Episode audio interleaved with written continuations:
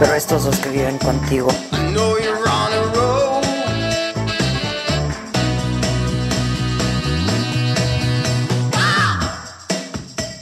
¿Cómo estás?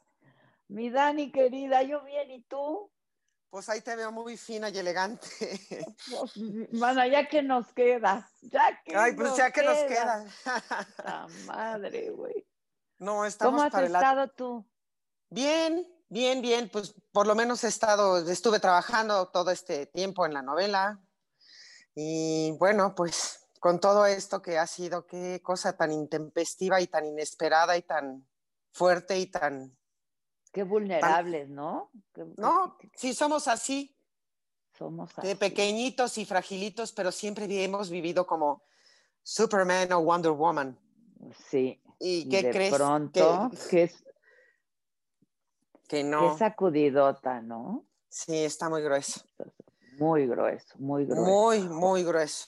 De susto, ¿eh? O sea, sí, yo ya tengo susto. Es que sí, es que sí. O sea. ¿llegaste a no tener susto?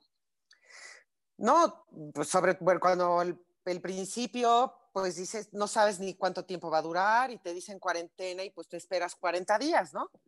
Como la Sí. cuarentena después del parto. Después del parto, sí. Pero, pero no, nunca pensé que fuera a ser así. Entonces, como conforme avanzó la vida y el tiempo, empezó el miedo. Sobre todo ya cuando hubo que entrar a trabajar, a grabar. Pues Es no lo que yo te quería-. ¿Cómo grabaron en pandemia? O sea, yo creo que eso también a todos nos cambió la forma de trabajar, los hábitos. Ahora sí que usos y costumbres, ¿no? Mira, fue muy significativo. Por una parte, los actores trabajamos con nuestras emociones. Y la primera emoción que tuvimos que compartir fue esa, la del miedo, porque tuvimos que aprender primero a cumplir con una disciplina en los protocolos.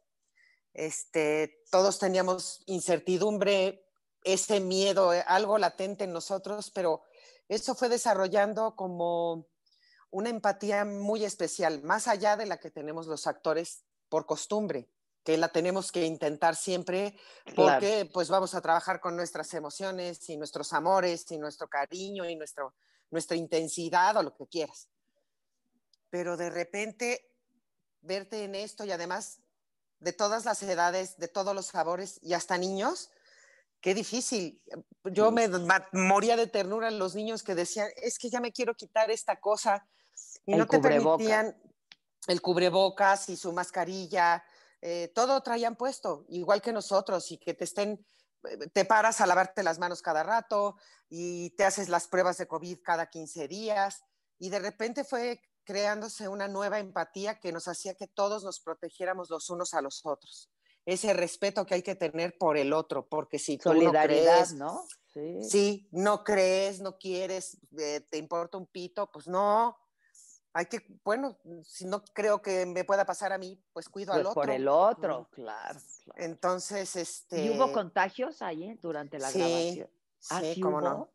Leonardo Daniel, que comenzó con un personaje que se llama Lino, el personaje, y pues a él sí le dio, le pegó muy duro y estuvo en terapia intensiva, etcétera, pero salió. Lo que pasa es que ya no pudo volver porque A la novela, claro. pues a la novela porque el médico le dijo, tiene que pasar de menos, más de mes y pico de recuperación. Y eso le estoy hablando de no sabemos, ¿no?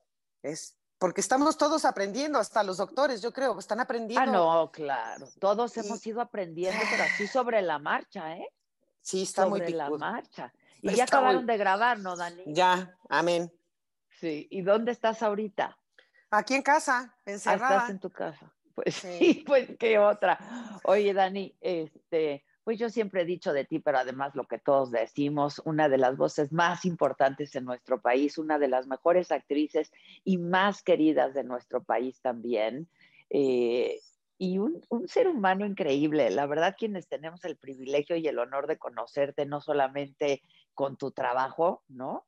Este, pues sabemos de ti que eres una mujer generosa, divertidísima, este, yo no sé si has perdido tu sentido del humor ahora o al contrario, echas mano de tu sentido del humor y de, la, de, de- de estar positiva y optimista, ¿o no? Mi vida, mi Adela, yo, tam- bueno, yo también antes de que nada te digo que yo te he admirado siempre. ¿Te acuerdas cuando inauguramos aquel noticiero de jóvenes que era en Canal 9? Así se Sí, llamaba entonces. Sí, claro. O sea, te conozco de toda la vida y siempre te he admirado porque eres una mujer eh, que eres veraz, que, también, que eres inteligente, que eres estudiosa, que eres entregada a lo que haces, pero también tienes ese sentido del humor y que siempre sonríes y que te carcajeas y cuando a veces me mandan cosas tuyas, porque yo soy más o menos analfabeta del siglo XXI, pero cuando veo bueno, cosas eh, eh, tuyas, que haces unas bromas, me pego unas carcajadas que tú no sabes en el fondo de mi alma cómo te agradezco eso. Porque sí, tenemos que, que yo soy una persona que tengo que honrar la vida. ¿Por qué? Porque me fue dada por segunda vez. Eh, chico. y honrar la vida es también aprender a acariciar con las sonrisas, no solamente con las palabras o con los silencios o con, o con los abrazos que ahora no se pueden este, y que lo limitan a uno tanto, pero sí con la sonrisa. La sonrisa es una caricia al alma importantísima. Y tú esa, por ejemplo, siempre la has sabido dar, siempre has dado hasta las más terribles noticias que te he visto dar en algunas ocasiones de un transcurso de vida. Siempre has despedido o hecho el guiño a la sonrisa, al, al conf- a confortar a la persona que te está mirando porque estás diciendo algo terrible. Entonces, claro, yo no puedo perder mi sentido del humor porque con él nací, porque, porque es un, algo que, que es como una chamarra o, o- o Una segunda Un- piel, sí. una, segunda, piel, y- y es un algo que te abriga y que te ayuda a cobijar a los demás. Las sonrisas nunca están de más. Y claro, yo siempre decía que sonreía porque tenía la boca gigante, entonces si no la usaba y me reía, pues este, estábamos mal, ¿no? Estaba yo usando mal un instrumento que me fue dado. Oh, qué bueno que la tienes, pero bien grandotota, mana, la boca. Mira, que- ajá, Exacto, ajá. y que sonríes y que te Sí, sí. ríes, ¿no? Porque también la risa, esta risa franca, porque yo creo que la gente lo nota, Dani, ¿no? Cuando uno está siendo honesto y auténtico, cuando eres pose, cuando eres fingida, y yo creo que eso también es lo que te agradecemos mucho, mucho a ti. Y ahora que decías Muchas que gracias. se te, te- te- tuviste, pues pasaste por momentos muy duros. Creo que la última vez que te vi físicamente, corrígeme, a lo mejor tú, tu memoria es mejor que la mía, este, fue cuando recibimos un premio juntas, ¿te acuerdas? Este, y tú hablaste de tu enfermedad y Sí. de cómo la habías superado, ¿no? Sí, sí, me acuerdo de esa vez, pero realmente la última que nos vimos, que te di un abrazo, que nos dimos un abrazo, fue en un avión a Nueva York, en el de tempranito en la mañana. Ah, ah, claro, Cuando- es cuando. Me fui a ver Dolly y que quedamos de que a lo mejor a ver si hacíamos un Que a ver si por angas cenábamos. o por o- mangas y pues ya, pues, el chiste es ¿Sabes que ahorita qué? estamos aquí. Esa es otra cosa que deberíamos de aprender porque es muy dado de los mexicanos. Sí, te hablo, hay que vernos. Cuando digamos algo hay que hacerlo ya, ¿eh? Creo que de momento sería lo más aconsejable Lo- sí. cuando digas te llamo, este, hablamos o nos vemos por estas máquinas malévolas. Sí, Este, lo que quieras, pero hagámoslo porque la vida se va, la vida infortunadamente. se va. Sí, La vida sí, se sí, va, pero de lo que me estabas diciendo, de, esos, de, ese, de ese día, de esos premios, yo, para mí ha sido, una, es obvio, pues ni modo que engañe. Todo el mundo, todas las mujeres que hemos pasado por esa, por una circunstancia así, sabemos que duele, sabemos que es difícil. Ahí no te da miedo, te da terror, porque sientes la espada de Damocles encima y dices, ya me llevó el tren. Este, y pues hay que hacer un tránsito de vida que es muy difícil, pero que te enseña tanto. Gracias porque estoy viva, pero ese tránsito de vida ha sido la cosa más luminosa que me ha ocurrido jamás. De verdad que aún me falta mucho que rumiar y que seguir aprendiendo de esa experiencia. ¿Cuántos años de- de- van- del este- diagnóstico? Este año va- van a ser 10, en- Diez años. en- a finales de octubre, sí. Este, y, ay, Dios mío, qué cosa más dura. Yo nunca pensé, ¿sabes? ¿Tú te acuerdas de, de aquel chico que jugaba en el América, que se murió de un infarto? Ten- él tenía en ese entonces 26 años, Chucho Benítez, creo. Ajá. Este, bueno, yo porque soy del América y me encantaba ver los, esos partidos, ¿no? Soy pambolerilla de, de pacotilla. Ok. Pero, este, pues es una manera de compartir con tus compañeros hombres siempre. ¿no? Claro. Este, tú lo sabes bien, tú que tienes hijos, este, tú que, que- y bueno, nuestros compañeros cuando llegan y platican de eso. El este, en fin. fútbol, pues sí, no hay Pues nadie sí. que no, no hay hombre que no hable del fútbol y que no le guste el Entonces, fútbol. hay que hacerse pambolera por, por, Claro. este, por disciplina emocional. Entonces, este, de repente me acuerdo que yo decía, yo veía a ese hombre cuando corría en la cancha, pues un tipo gigantesco de 26 años con aquellos músculos, aquel cuerpazo, este, su, el morenazo de fuego corriendo. 26 años y se muere de un infarto. Yo decía, Sí, no, no. tengo lo doble de edad, no tengo el cuerpo preparado para lograr ninguna hazaña como esa. Yo no puedo hacer todo eso. Y, y de repente aprendes que tu ser puede ser capaz de, de cualquier envite y cualquier embate, aguantarlo. Aprendes de tu fuerza, de tu fuerza interior, de tu mentalidad, de tu actitud y una vez más, de la sonrisa. Nunca Sí. dejé de sonreír y eso me lo dijeron al final de mis tratamientos y todo, las enfermeras, Que llegaba Pues- siempre con buena actitud, que es bien Los difícil. técnicos. a los que les decía, pues ya me va a agarrar la, bueno, pues agárremela ya, pues que empezábamos ya, eh, el día, ya que, ¿verdad? Ya entregadita, flojita y cooperando. Este, y bueno, pues fue un tránsito difícil, pero iluminador. Y, y lo agradezco inmensamente y por eso estos años que han transcurrido, lo que más he intentado es honrar la vida, honrar mi trabajo, honrar a mis a mi entorno, a mis amigos, a mis amores, a mi Tus familia, amores, sí, claro. a todo, Pero- no hay que hon- honrarlo, Sí, todo. Es que fue, sin duda, son parteaguas en la vida de un ser humano. Yo creo que cuando te dicen, y te hablaba yo del diagnóstico, porque además lo comentamos esa vez, ¿no? Estaba Pati Reyes Espíndola, ¿te acuerdas? También, este, y cuando te dicen tienes cáncer, pues lo ves como una condena de muerte, ¿no? Y, y- y tan joven ves. y tan vital y tan sana, y dices, ¿y ahora qué? ¿Pa- pa- ¿Qué hago? Es que fíjate que hay una inmensa diferencia, que es otra de las cosas que agradezco, la época en que me tocó vivirlo, porque, pues, por ejemplo, ya cuando tenía yo mi diagnóstico, yo no sabía que mi abuela había tenido cáncer de mama, por ejemplo. Mm, Yo otra tía, la hermana mayor de mi mamá, este, las dos en paz descansen, también tuvo cáncer de mama y entonces de repente dices, no sabía que eso está en mi gen. Este, por- pero cuando mi abuela era la época en que eso no se hablaba. claro, El cáncer no se mencionaba porque era eso sentencia mortal.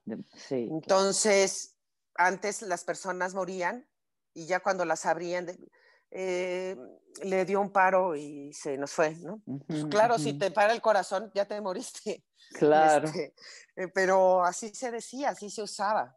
Y es un tema al que hay que recurrir y a mí me dio mucho gusto que en el tiempo que me tocó ya se hablaba mucho más y que me ha tocado a mí, eh, como en este momento, haz de cuenta, lo estoy hablando contigo y te ven miles de millones de personas y miles de millones de mujeres me escucharán y Y que sabrán sepan que, no es una condena de muerte, ¿no? Claro. que, les- que no es una condena de muerte, que no nada más octubre o, el, o en febrero es eh, el, el día o el mes del cáncer. El cáncer está todos los días. Y nosotras tenemos como obligación, así como cuidamos a nuestros hijos o a nuestros padres o a, a nuestros viejos, a, a lo que quieras, cuídate tú. Hay que cuidarnos a nosotros mismos y tratar de respetarnos y tratar de estar al pendiente de nuestra salud. Pero es que así somos a veces las mujeres, dejamos todo por los demás, dejamos todo eh, a un lado y lo importante son los hijos, lo que le pasó, que, el examen, o los sobrinos en mi caso, o mi hermana, o el este, o el otro, o mi mamá, o- no, no, no, cuídate, cuídate, ve, ya haz tus chequeos, yo Sí. fui afortunada porque me había tardado esa vez eh, más de un año y no, más de un año y diez meses en volver a mi En chequeo. hacer tu. Ajá. Entonces volví y ese día aparte no quería ir y siempre lo hago con amigas mías. Porque haz de cuenta, decíamos, bueno, vamos y nos hacemos todas las cosas Y desagradables. nos vamos luego- al café. Claro. Y no, ¿cuál es? Al- A comer y la copichuela y a celebrar Claro. que tal, y ya nos hicimos el papá Nicolau, ya nos hicimos la mastografía, ya nos hicimos este, lo que haya que hacer, ¿no? Entonces nos acompañábamos, íbamos y luego nos íbamos a comer. Pero ese día pues todo se detuvo ahí y ni modo a transitar lo que había que transitar, pero se puede vivir si uno, si uno se quiere y se, se ayuda y se respeta y si cree en la ciencia y pues, para eso se quemaron las pestañas, ¿no? Pues sí, la verdad. Y, y- y no sé si te pasa a ti, bueno, con, con tu enfermedad, ¿no? Pero ahora con el COVID, que uno no da crédito los alcances de la ciencia, ¿no? O sea, cuando, cuando sabes que hay nueve vacunas ahí, que ya están, dos ya se están aplicando, las demás en proceso de aplicarse, en menos de un año, es una cosa increíble los avances de, a mí no deja de sorprenderme, la verdad, es Tampoco. ¿Ves? Es lo que te decía, lo que es, no, no sabes de lo que eres capaz hasta que te toca que demostrar que Sí. eres capaz de hacer esto o lo otro. Y, y claro, uno siempre cuando decían, salió la vacuna de no sé qué, y bueno, yo cuando era chica, cuando salió la- las vacunas para la poliomielitis La y para polio, una pues, serie, una serie de cosas que des- tardaron años en encontrar las fórmulas y, y vacunar a los niños y la vacuna se volvió obligatoria, etcétera. Dices, en ese tiempo récord, ¿qué es esto? O sea, la- me- es- dices, la creatividad es divina, es una cosa divina. Y la gente se pone a hacer eh, lo que sabe hacer con todo su empeño, con todo su, su con pasión, toda su su- su concentración, conocimiento, sí, sí. Exacto, a buscar una solución a lo que nos va ocurriendo. Es impresionante, a mí también me impresiona mucho porque el ritmo de la vida nos va llevando, nos va llevando a muchas partes, pero el ser humano también hoy es, tenemos otro tipo de estímulos, de información, de, de maneras de movernos diferentes. Entonces, eso hace también que, que- que esté todo muy despierto, pero yo sí estoy impresionada y agradecida con todos esos seres Sí, la que verdad. realmente que lo único que están haciendo es derramar luz al universo, ¿no? Oye, oye, Dani, y siempre te vemos bien y de buenas, pero ¿llorabas? ¿Te sentías te- te- te- descorazonada? ¿Te lloraba? O sea, entre el miedo, la tristeza, porque eres un amante de la vida, ¿no? Y aparte tu diagnóstico no era bueno, ¿no? Este, no era Eh, nada eh, bueno. Era de los más picudos, pero Sí, sí. mira, pasas por muchas etapas. Del miedo pasas después a, a sentirte a veces culpable. Entonces yo decidí y yo a lo que no quería hacerle daño a mi mamita que se me acaba de madre, hace poquito, Yo sé, yo sé. este, pero pues mi mamá, o sea, la lógica natural del universo es que tú entierres Uno a tus entierra a padres padres, claro, claro. y no enterrar un hijo porque eso me parece que debe ser el abismo más difícil de, de cruzar o de meterte, ¿no?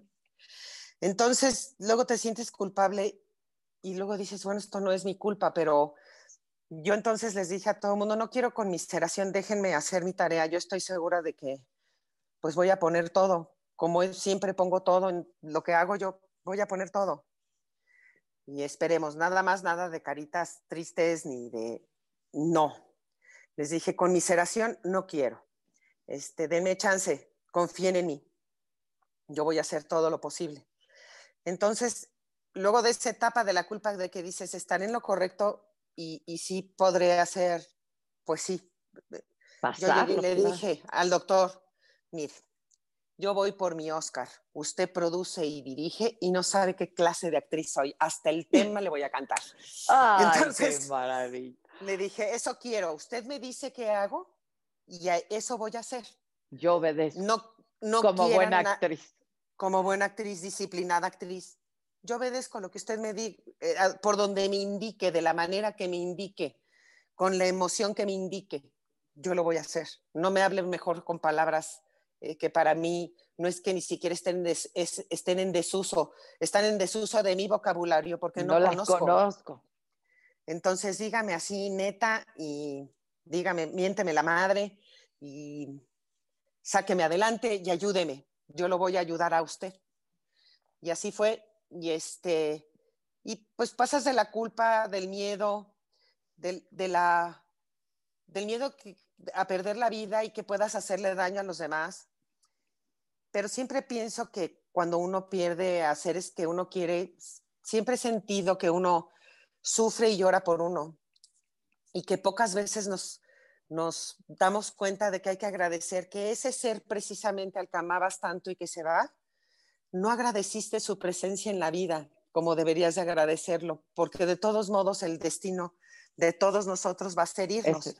Claro. Este, pero finalmente, entonces de repente retomas tus lazos personales de otra manera, ¿no? Tus lazos de amor con la gente que es tu entorno los retomas de otra, de otra forma.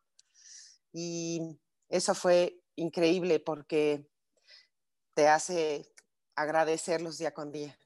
Yo no sé si lloraste o no, pero a mí ya me vas a hacer llorar ahorita No, porque sí, sí lloré, pero me escondía. Sí lloré, Pues sí. pero me escondía. en no soledad, quería que ¿no? no quería que nadie me viera llorar, no quería, pues no, no quería lastimar a nadie, no quería que me vieran vulnerable, que me veía súper vulnerable, traía una cara de, de monstruito del- de extraterrestre y ya cuando calva y todo y sin pelo, sin pestañas, sin Pero sin pestañas, pero sin cejas, sí, sí es. y lo que allá te conté, bueno, ya lloraba. Bien. Es, todo se te cae, todo el vello. Oye, unas que se lo quieren quitar No, hombre, que se depilan hasta la universidad de allá, hasta la universidad. hasta la universidad de Oakland, y, y una que dices, bueno, siquiera un diseño mono, ¿no? Bueno, Este, Exacto. Un triangulito, ¿no? Crazy Horse, Crazy Horse París, Exacto. ¿no? Este, entonces es alguna cosa linda que uno pueda mostrar, ¿no?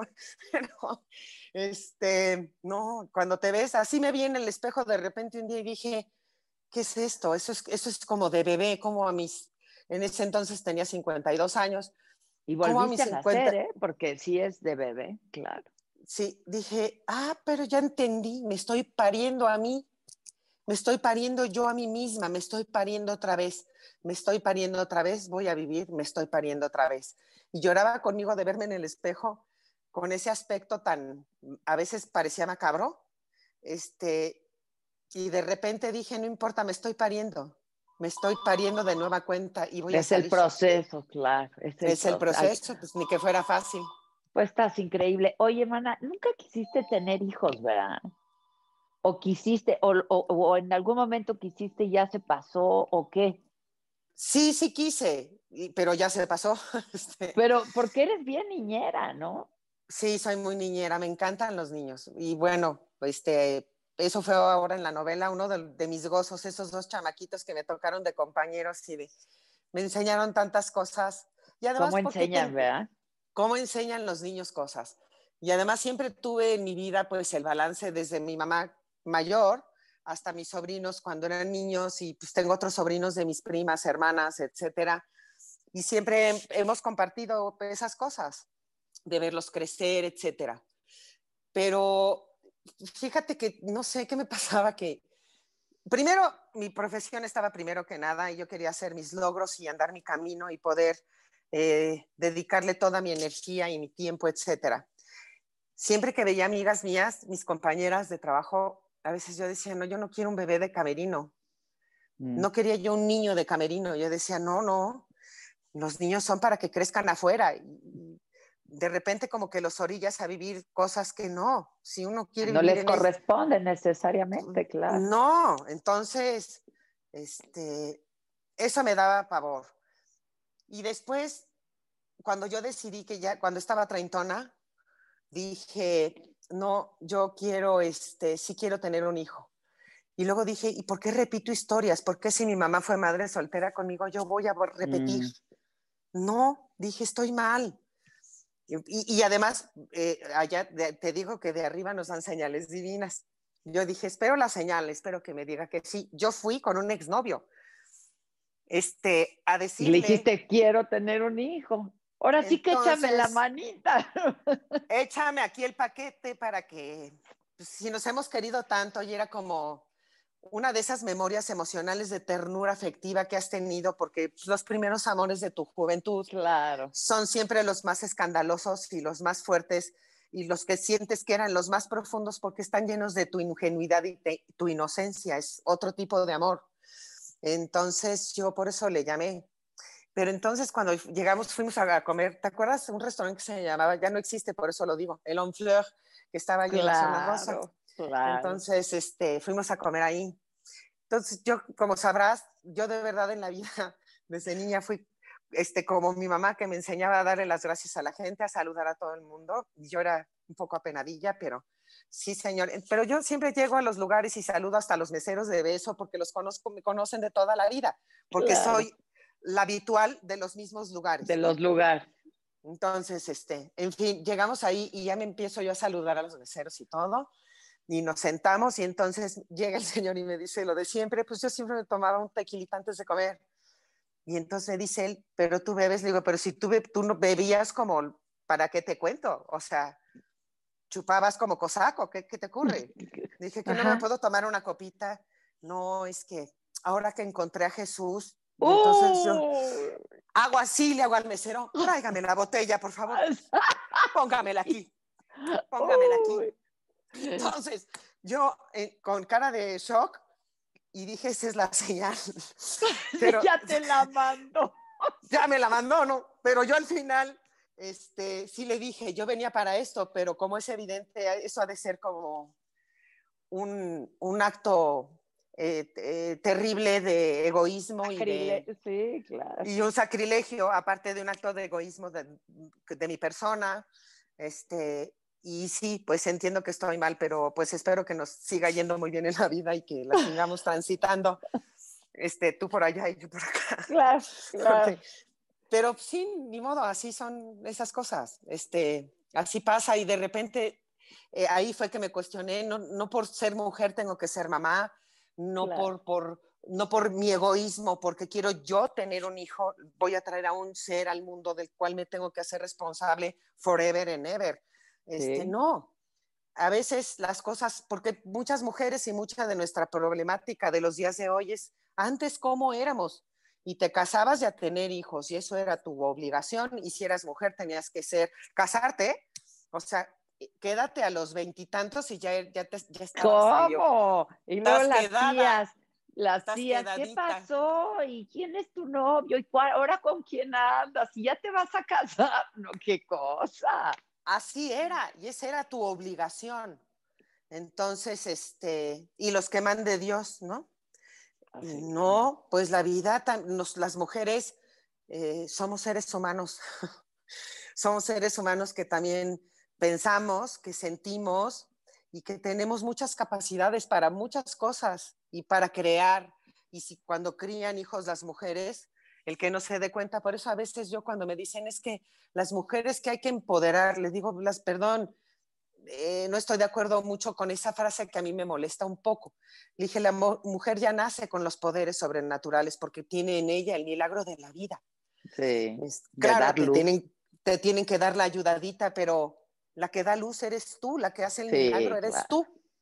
La que- tu cuerpo, ¿ves? Es el que hace el milagro de que Toda la otro ser gestación, ¿no? Sí. se claro. desarrolle adentro de ti y que haya un alma adentro de la tuya. Híjole, eso me parece una cosa, Es, es milagroso. Es milagroso. ¿no? es milagroso. hermoso y milagroso.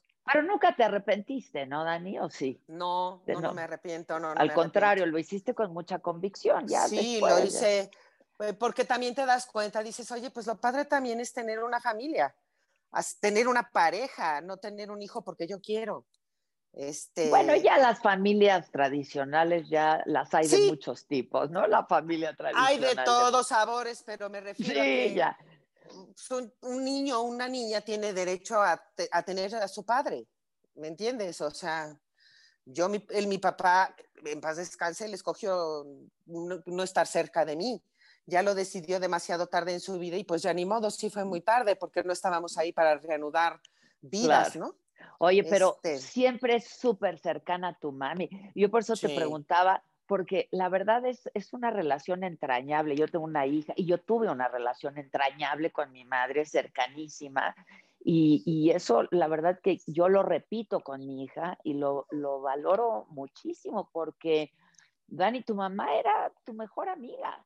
Y tuvo, la, y lo digo, mira, te lo, lo, lo hablo con mucha libertad. Yo sé que pues, no, la perdiste y no está, pero sí está. Pero tuvo una larga vida, ¿no? Tu mamá, una Amén. maravillosa y larga vida, la Amén. verdad. Sí, sí. Amén.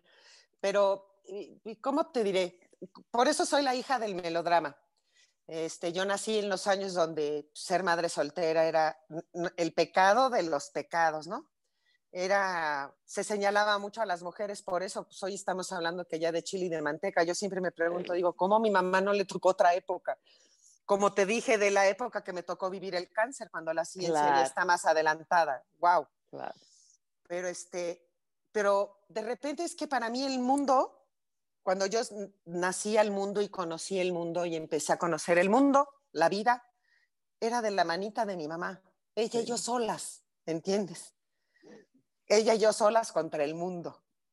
Entonces, bueno, luego ya la vida siguió y siguen otras cosas y mi mamá se casó y tuvo a mi hermana y, es el mejor regalo de vida que yo he tenido porque tengo una hermana a la que admiro, a la que amo, a la que adoro y además que me ha dado este, unos sobrinos maravillosos que son mi, toda mi vida y tengo un cuñado pocas tuercas, este, que es increíble y entonces todo ese andar con mi mamá y después el hecho de cuando tú te vuelves conocida y, y famosa, para mi mamá eso era como que la vida le compensó todo Ay, lo que la señalaron y la maltrataron y la, ¿me entiendes? O sea, iba a perder su trabajo porque estaba embarazada, porque entonces no se usaba, porque tenía que esconderse para que no la vieran otros miembros de su familia, que por los sobrinos, ¿cómo le iban a ver que estaba embarazada si no estaba casada? Ay, no. ¿Entiendes esas cosas? Entonces mi mamá cuando llegaba a los lugares se le llenaba la cara de decir, yo soy la mamá de Daniela Romo. Claro. Y eso Soy a mí- madre soltera, claro. Eso a mí me daba un, un placer porque a ella le dio este alguito, le pude regresar de lo, todo lo que ella luchó por mí y me dio. Este, principalmente si luchó por mi vida y dijo, ni más, este es mi hijo y este es mi hija o y es mía y pues salimos adelante como se pueda, las dos, Claro. va, va las dos. Y así fue. Entonces, todo lo que ella me dio, yo le agradezco al cielo, a la vida, al universo, a Dios, a lo que quieras. Me siento orgullosa y honrada de haber sido la hija de esa mujer, venir precisamente de ella, de su fuerza, de su generosidad, de su, de, de- de su sonrisa, de su, Y de de su manera de trabajar. porque sí, de de su manera de trabajar, de, de- una mujer Sí, que evolucionó mucho junto Exacto. contigo también, ¿no? Sí. Oye, sí. pero tú por qué trabajas tanto? Trabajas, le dije, pues quién sabe dónde lo vi. Y Yo creo Exacto. que se lo mamé al cielo. ¿no? Claro. Entonces, pero mi mamá este, es un ser increíble. Y digo es porque la traigo conmigo. Sí, esta Son que- de esta esas que- ausencias Sí, que no se que van siempre serán presencias, siempre serán Siempre. presencias. ¿Qué, qué traes colgando? Esta medallita que siempre la trajo a mi mamá puesta, a- Ah. ahora la, la- la traigo yo. La traes tú. Y es más, este, ahora sí que ya estamos en confianza. Aquí, aquí atrásito, aquí allá, ahí, ahí está mi mamá, ahí están sus cenizas. Me las trajo mi hermana. Y este, y pues ahorita con todo esto del COVID, que no se pueden hacer muchas cosas, yo dije, las voy a tener conmigo. Qué bueno. Cada semana le pongo sus flores blancas y luego en las noches que no me que estoy medio insomne, pues platico con ella. Este y me acuerdo de cosas chistosas y me río sola y yo- Oye, y ¿vives bueno. sola, Dani? ¿Vives sola? Sí, sí, Ah, sí. Sola, sola. Sola, sola. Bueno, hay una chica que amo y con todo mi corazón que se llama Euge que, que está conmigo y me cuida y me cocina y esas cosas. Y vive ¿no? contigo. Sí, claro, vive aquí. Ya, ya. Este, porque qué noche, estas noches de insomnio ahorita que decías, son duras, ¿eh? Yo no Ay. sé, y con la edad se hacen peores, hija. Sí, sí, mijita, yo que no soy amante de las mañanas, ya te, ya de repente dices, Sí, si no, ni, háblame, háblame, por favor. Ah, dices, pero si Ay. apenas está la hora, no me O si, o si no, no has podido dormir y ahí quieres pegarte un libro, cualquier cosa, y no estás en. No, no, no, no, ¿qué es eso? Y la dando edad, vueltas. sí, nada más el cocolito dando vueltas. Yo, es verdad, yo no sé, dicen que, con la edad duerme uno menos, pero, pero pues yo no sé, son noches de insomnio que, hija, ya no, Sí, ya que le bajes, ¿no? ya que le, que le bajen y que no nos estén agarrando por ahí las pompas.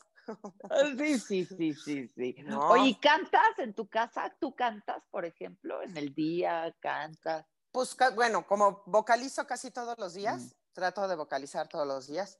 Este, hoy como te iba a ver, pues ya no, no me dio ese tiempo.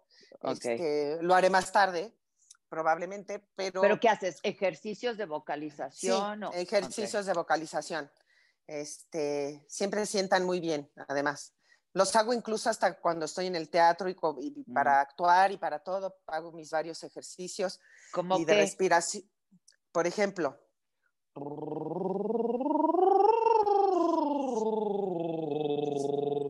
Y así te vas yendo varias escalas y luego el mi, mi, mi, mu, Ok. mu, el gi, gi, gi, ga, ga, ga, gu, gu, gu, ah, ah, Ok. todo eso, todo eso. Para ¿no? vocalizar, sí, claro, Exacto. sí. Ok, Este. A veces hago, por ejemplo, la caminadora y vocalizo al mismo tiempo. Mm. Para la respiración es muy bueno. Este, y ese tipo de cosas. Canto cuando estoy en la regadera. Yo sí soy de canto de regadera, fíjate. ¿Sí cantas? Canto en la regadera, porque yo pongo ¿Cantas mi tus música. canciones? No, las mías no. Ok. Las mías nunca las canto. Siempre les digo de que. ¿Tú no te acuerdas? ¿Viste una película hace mil años que se llamaba Fame? Claro. Bueno, entonces, Claro. en Fame hay una escena cuando está el chavo que tocaba el piano, el de los pelos chinitos, y, este, y se estaba grave y grave, grave y grave, y de repente llega el maestro y le dice, that's masturbation. Entonces, siempre les digo que no me oigo ni, ni canto mis canciones porque that's masturbation. Masturbation, sí, Entonces, sí, este, sí. no, no, pues este, canto de otros, ¿no? canto de otros. De Juanga, ¿extrañas al Juanga? Ay, cómo no, cómo no, claro que lo extraño porque viví cosas padrísimas con ese hombre y además él fue pues muy importante y muy señalado en mi carrera porque al darme canciones ahí mi, mi carrera fue un paso y un avance increíble. Y la verdad es que, ay, lo extraño porque era un amigo, Muy amigos eran. un ¿no? amigo ATM, ATM, ATM. Sí, y divertidos los dos, Sí. y con, con su sentido del humor, cada uno muy peculiar, pero pues, Hoy él tenía un humor de repente negro, pero era muy, muy genial y muy chistoso, muy ocurrente. Y era un hombre también muy inteligente. muy Es- inteligente. Muy inteligente. Y bueno, pues, ves, son las cosas que dices, qué padre que lo tuve en, en la vida. En tu vida. Oye, ¿y se conservaron a través de los años? O sea, la Sí. relación, se hablaban, se veían, ¿sí? Había veces que no, porque pues todo el mundo sabemos que andamos de un- del tingo al tango. Claro. cuando eh, vaya, fíjate qué cosa, ya estamos, ya estoy añorando, ya estamos añorando esas cosas de, no, es que estoy de gira, ahorita no puedo, tengo que ir a hacer esto, tengo que ir a hacer Ah, aquello, sí, entonces no te puedo ver. nos surge, nos surge eso, ¿no? Ese ritmo Híjole. de vida. De repente eso ahorita, ¿dónde está? Entonces sabías de repente que no lo ibas a ver o no nos veíamos por meses y todo, pero siempre había, y él últimamente lo que más le gustaba era comunicarse por mail. Mm, Y yo que soy medio... analfabeta del siglo XXI, pues a mí los mails no son como mi más, ¿no? Es más, cuando mando mensajes, yo de- en el teléfono los mando de voz. Ah, como para no que- escribir, ajá, ajá. No, es que yo y soy es de que la para época sentir, claro. en que hablabas ¿no? por teléfono. ¿sabes? Sí, sí, Hablabas por teléfono. ¿Qué es eso de estarte poniendo? Y ¿sabes qué odio? Los, los, las abreviaciones que sea, pones. a las- Las abreviaciones, no, los emoticones me gustan. Muy útiles. pero las abreviaciones de TQ El, y la que- K, o- así Shosho, TQM, o la- Shosho, sí. ¿qué Ah, es sí, sí. Pónganmelo entero. ¿Qué es eso del chocho? ¿Cuál chocho? El chocho es mío. No me joroben. Ay, ¿Yo qué es eso de chocho? Chocho gordo el de su abuela ya. Sí, tienes razón. Porque además sí se echa de menos el oírte, ¿no? Eh, Cada vez Sí. menos sentidos usamos para comunicarnos. No, no, no, no, no, no. Y eso está Oh. terrible. Terrible, estoy de acuerdo, terrible. Si Oye, ahorita con entonces- esto, cuando estábamos grabando, el sentido de yo de que soy muy tocona, muy, muy, Sí, expresiva, ajá, sí. me, sí. me costaba un trabajo cuando eran las escenas, pues por eso les daba con gusto sus trancazos a los hijos, los abrazos, los, les jalaba la piel, podía tocarlos, ¿me entiendes? Sí. Finalmente, por fin puedo Sí. tocar a alguien. Ay, Qué cosa, sí, sí, desesperante. Sí, es desesperante. Oye, este, Inventé pero abrazos entonces de espalda. se comunicaban por mail tú y Juanga. Sí. ¿O qué? ¿O tú le mandabas mensajito de audio? No, él, me- él me, él me- él me mandaba mails y yo se, se los contestaba con mail también. Vaya, era una comunicación epistolar moderna. Ajá, sí. Es lo único bueno de todo esto que hemos rescatado el modo epistolar, ¿no? ¿Has estado Sí. escribiendo? ¿Has estado escribiendo? Pues lo último que escribí fue el tema de la telenovela y eh, agradecí a Rocio Campo que nunca terminaré que me haya dado la oportunidad de hacer ese tema. Y pues como tú sabes, yo soy autora de varios de mis canciones. No, Sí, no soy claro. músico, pero sí soy autora. Casi todas las letras son mías. Entonces, pues fue muy padre poder escribir el tema y, y ahora en estos días ando, yo siempre ando, ¿ves? Con, con el cuadernito en la mano. Cuadernito, o sea, claro, escribiendo, por si este, algo surge. por si algo surge y los lapicitos en cada rincón y los lentes que ya una no ve, ¿verdad? Este, ¿Qué, y ya, qué le pues, va uno a hacer? ¿Qué le va Ya. uno a hacer? Pero qué padre, que, porque sabes que, que tú- bueno, tú eres mucho más joven que yo, pero este, yo ya estoy en mis 60s, darling, pero a veces lo pienso y digo, qué padres épocas me tocó vivir y todo lo que he visto evolucionar al mundo. Y aparte de ver evolucionar al mundo en este momento en que uno tiene que estar encerrado, digo, qué maravilla de memorias increíbles que he podido crear a lo largo de mi vida. Memorias como de algo que te provocaba alegría, que era el, el de los periódicos ujú. en su bicicleta, ¿no? Y hoy lo pensaba en la mañana que estaba leyendo el periódico que decía mi periódico con un sello, suscripción. Y dije, qué padre, porque yo leo el periódico en papel, no puedo. Yo también, yo también. Entonces, de repente dije, qué padre. Los que leemos un periódico en papel todavía le estamos conservando en trabajo a un señor que le hace así con un sellito para que Sí, diga claro. suscripción, ¿no? Sí, Y van claro. todos los señores ahí a, a cuando antes se hacían promociones que no había todas estas cosas, pues uno iba a las redacciones de los periódicos y nos llevaban a conocer cómo los hacían todo eso, y el olor de la tinta. y El todas olor esas de la tinta, ¿no? Sí. Eso es claro. como, dices, qué padres cosas me tocó vivir y ver y maravillarme con ellas. A mí, cuando me preguntan si me hubiera gustado vivir en otra época, digo que no, ¿eh? Yo creo que pues- somos. Está padrísimo vivir en esta época y, y haber vivido también lo que habíamos vivido, el teléfono de disco, ¿no? Yo Claro. Me, me llamas, ¿no? Pues ya no hay de disco, ¿no? Le digo, es que, es que hay veces que hay gente que ya ves que van en la calle y van gritando con su celular en la mano y yo digo, pero qué necesidad de que se enteren.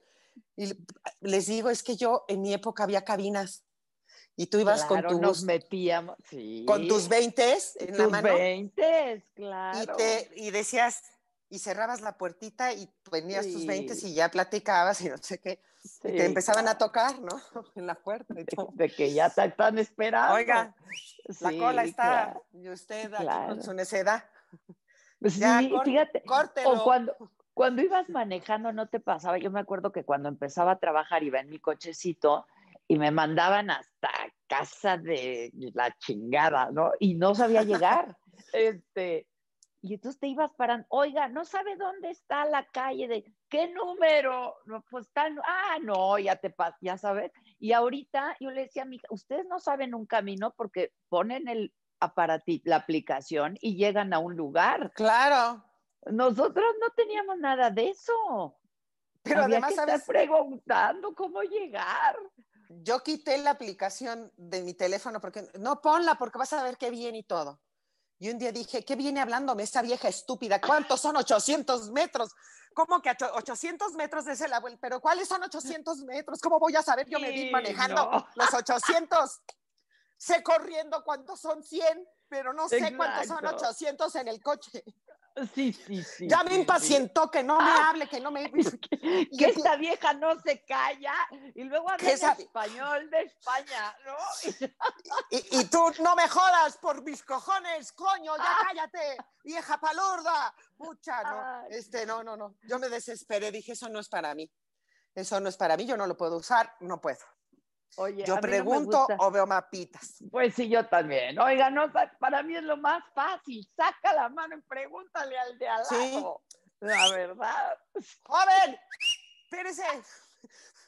Venga tantito. O ya Sí, to- sí. también otro remedio que he hecho es este, cuando te perdías también antes, le parabas un taxi y le decías, oiga, voy a Claro. esta dirección. Le doy una lanita, lo, lo sigo. le ¿no? pago y me lleva hasta ahí y yo lo sigo. ¿va? Yo lo sigo, que era típico. Eso hacía. sí, yo también. Pues mija, Yo también. te mandaban al quinto pino, pues sí. Ay, no, eh, sí. A mí Ahora, también, yo ¿eh? No me sé un teléfono. Un teléfono no me sé ahora porque pues ya nada más los tengo registrados. No, yo sí me lo sé, fíjate. El de el, el teléfono de casa, este todavía me acuerdo del teléfono de casa de mi mamá y no Ese yo me, lo, me acuerdo también, claro. el último, sino también el que cuando yo vivía con ella. Sí, sé el sí. de memoria, el, el de mi hermana, el de mi oficina, este, el de muchas partes me lo sé de memoria. Qué lo bueno. porque soy un poco no afecta a la maquinita. haces Este, bien. Si, si puedo, de repente me dicen, oye, es que te mandé, le dije, perdón, parezco majadera, pero es que el teléfono es para lo que se me ofrezca a mí, Claro. no a los demás.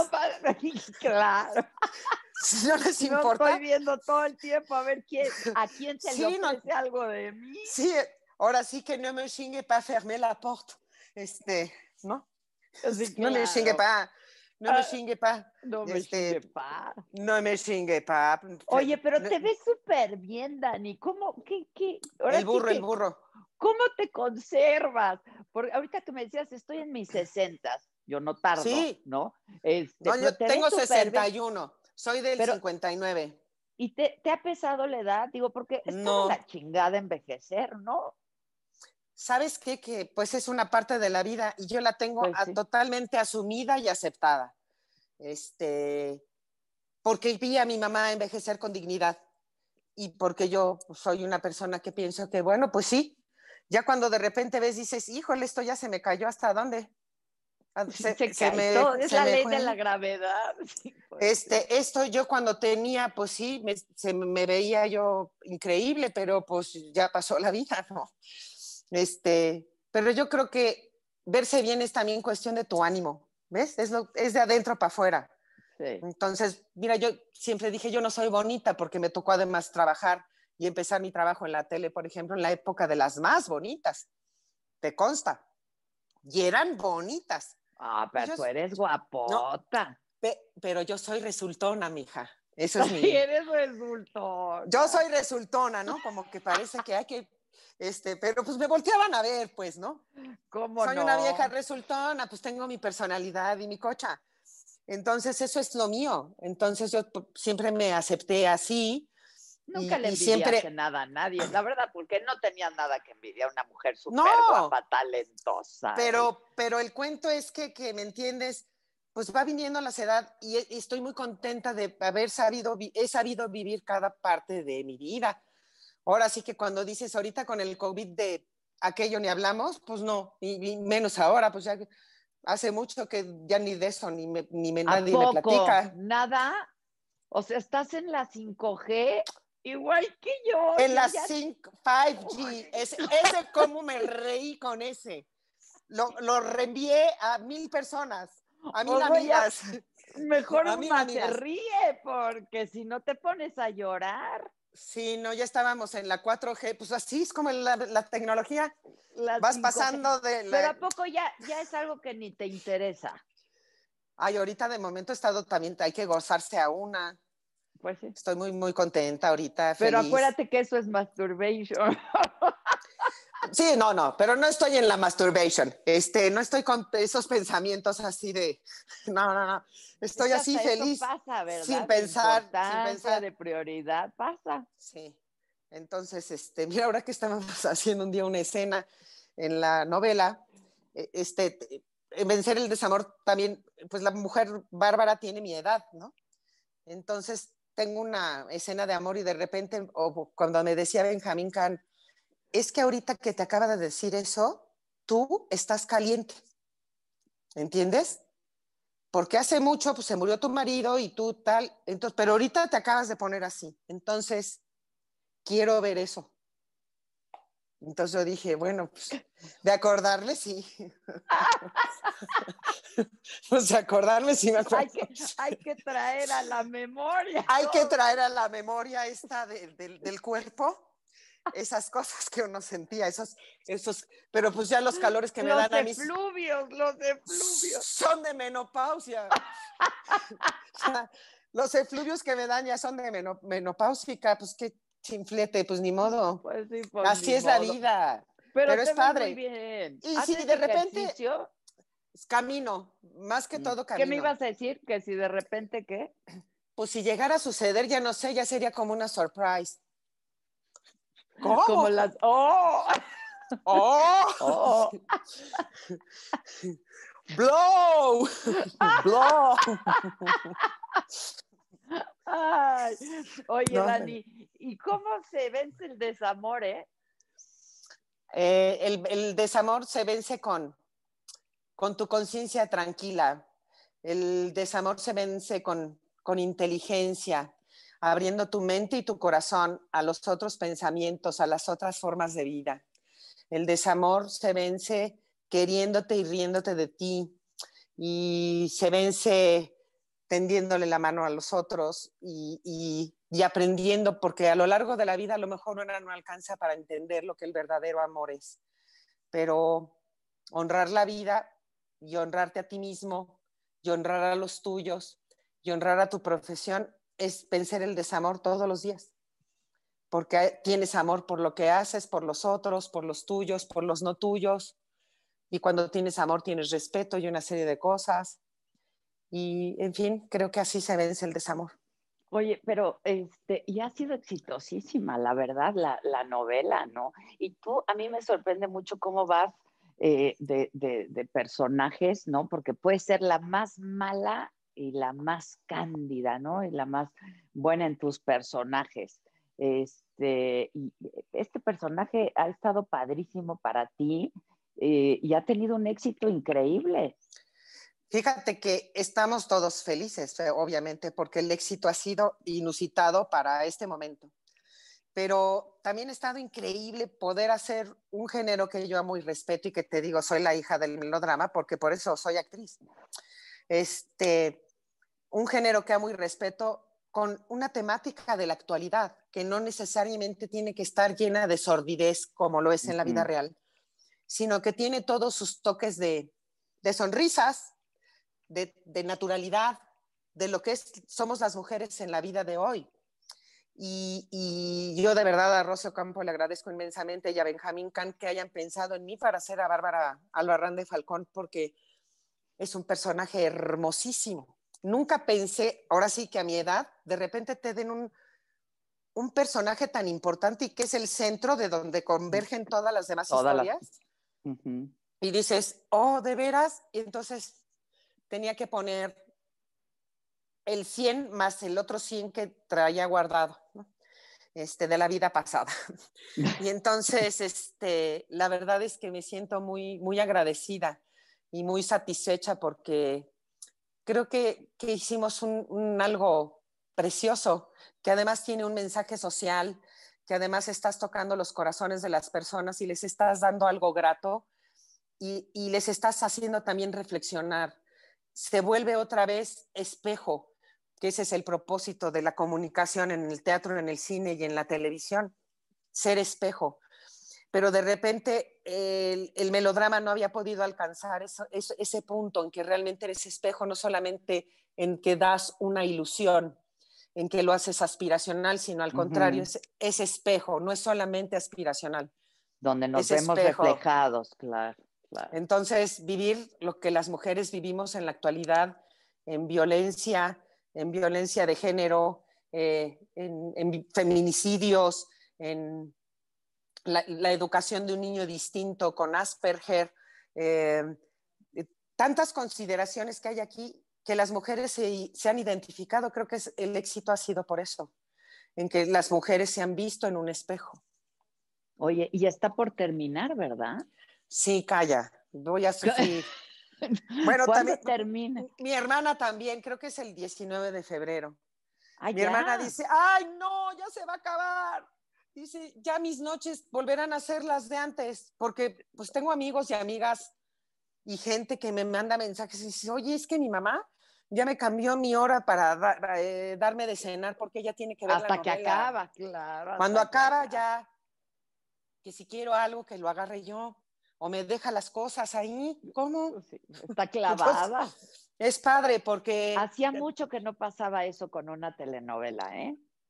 tú que has visto que creciste también en la televisión y haciendo televisión, Sí, sí. este, ¿cómo han cambiado las cosas con ahora los streamings y todo esto? Todo ese cambio de repente le hace daño a la televisión. Pero acuérdate lo que dijo el clásico. Hay gente que solamente tiene una televisión, Claro. que es su compañía, su, su, el, su único cobijo, su, su abrazo. entretenimiento, su, su, su, su, Su información. herramienta de información, todo, claro. y, y es todo. Entonces, eh, ha sido muy, muy padre poder coronar una etapa de mi vida con algo tan exitoso que, que además digo coronar porque estoy coronando un, un medio al que pertenezco y en donde crecí y me hice. O sea, yo llegué a tele cuando yo tenía 16, 17 Sí, años. 16 años. Sí, Entonces tengo 61. En- Al revés, ¿ves? Este, y chin, qué padre coronar con que sigas tú también honrando lo que la televisión te dio a ti, no solamente lo que tú le has dado. Y, y que siga siendo un medio que para muchos es importantísimo y al cual hay que respetar. Y más y en un país como, como el nuestro, ¿no? La Exacto. verdad, sí. Más en un país, o sea, es impresionante. Oye, ve los números esos que salieron ahora de la gente que tiene internet, de la gente que tiene la forma. ¿Cómo le han hecho tanta gente para poner a estudiar a sus chamacos? Dios sí, mío. qué cosa, qué cosa. qué Está grueso. Si no eres maestra, soy mamá. Sí, sí, sí. sí. Maestra, ma- esta- más la tecnología, más. Sí, no. A mí me pasa, y yo no sé si a ti te pase, pero llevamos toda la vida trabajando en, en medios, ¿no? Y frente a una cámara, pero el Zoom, este famoso, es bien desgastante, ¿eh? Sí, sí, sí. es sí, muy desgastante. Imagínate para quienes somos pues profesionales de esto, imagínate para quienes no. Acaban agotados los niños, agotadas las mamás, agotados todos, los maestros, todos. Está terrible porque, porque sí. Bueno, además, pues la escuela es para compartir. La escuela es también esa escuela de la vida, pues. El que compartas con tus compañeritos. El, por eso se llama universidad cuando vas a la uni- Es un universo de pensamientos, de personas, de diferentes ideas, de todo. Aprende de eso. Absórbelo, chúpalo. Llévatelo para la vida, ¿no? Eso es. Absolutamente. Nos Oye, ¿y un- tiene, tiene esta telenovela varios finales o tú ya sabes cómo acaba? o- No, ya sé cómo acaba. Ah, es ok, ok. fin. Porque ahora les ha encantado hacer como varios finales y sorprender hasta los actores, ¿verdad? Pero, Sí, pero no. que dices, ¿cómo? Yo no Exacto, esa. exacto. Pero no, entonces tú ya No. sabes cómo acaba. Fíjate que realmente la producción de Rocio Campo y de, de Silvia Cano y la dirección de Benjamín Can y de Fernando Nesme es extraordinarios porque son personas muy dedicadas que hacen todo esto a través de una investigación de mucho tiempo antes, van haciendo sus investigaciones. Mm. Una historia original escrita por gente talentosísima y joven, que se va corrigiendo ellos, vaya, la producción, etcétera, van haciéndolo todos los días, pero que siempre buscan tener desde antes el final y cómo va a ser todo lo que va a ocurrir. Y eso me parece de una profesionalidad maravillosa, porque no, no es exactamente, no te salen con sorpresas. Claro. Este, y aparte de todo, tampoco le hacen una sorpresa al público. El público está esperando un desenlace y sabe, Claro. a veces es- intenta adivinar como para dónde va a ir y de Lo repente- intuyes, claro. Sí, claro, porque lo has vivido, ¿no? Lo vas viviendo noche a noche. Sí, claro. Oye, este, entonces ya próximamente, el, el Ya. último mes de febrero, el último día de febrero, ¿van a hacer algo especial? ¿Va a ser en domingo o, o algo? No, es, es- Este, es en viernes, es en Ok, viernes. ok, ok, ok. Pues hay que, hay que verlo y yo no me quiero despedir de ti como, como así, hay que hablarnos y vernos, hagámoslo, hagámoslo, Dani, porque Ya este, sabes que yo- cuando se pueda nos vamos a abrazar. nos vamos a abrazar, pero Nos mientras a estemos tomar pendientes, Unas un copichuelas. exacto, Nos tomamos unas copichuelas y somos felices y hablamos y y platicamos y nos reímos, reímos. Sí, es, es- eh, hay que... sí. hay que hacerlo, que por lo menos eso nos deje esto de lección, ¿no? Porque no hay nada que se pueda dejar para el otro día. este, No. no. voy a guardar un zapato para estrenarlo otro día. No, no, no, no, no. Todo Ahorita. Es, hoy. es ahorita, es Hoy. ahorita. Hoy es hoy. Dani, querida, tú sabes cuánto te quiero, cuánto te admiro y cuánto te respeto. Te ves súper bien. Me estaba acordando cuando decías de la edad, que una vez entrevisté a Miguel Bosé, que también, pues muy cercano a ti, Miguel, hicieron Sí. muchas cosas juntos, ¿no? Yo no sé si hubo una época de distanciamiento o no. Este, Hubo una época, pero eh, nos hemos visto ahora últimamente.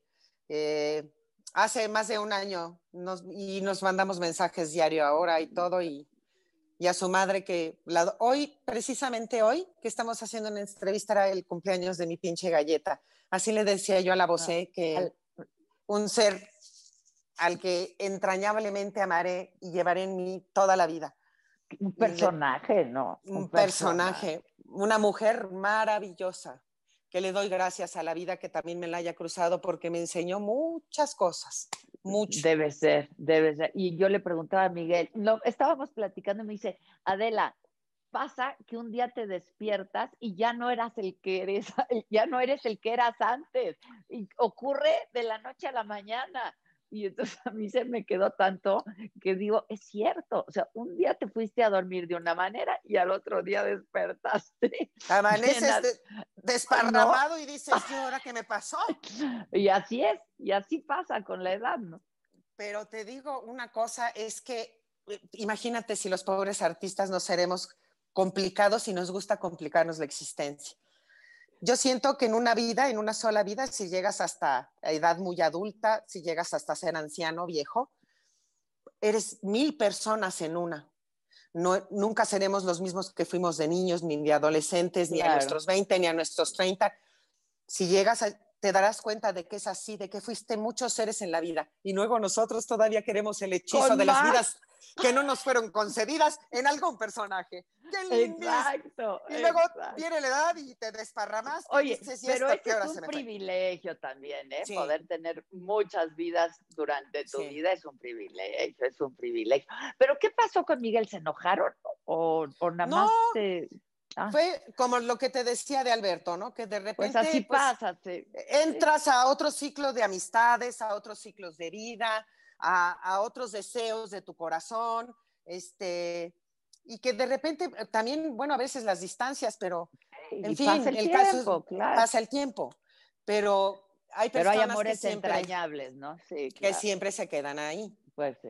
Y, y tú para bueno, mí eres ¿cómo? una de ellas. Y tú para mí también. Y sabes Te que te adoro, que te tanto, yo a respeto ti. y yo también te admiro y te Yo respeto a a ti. ti.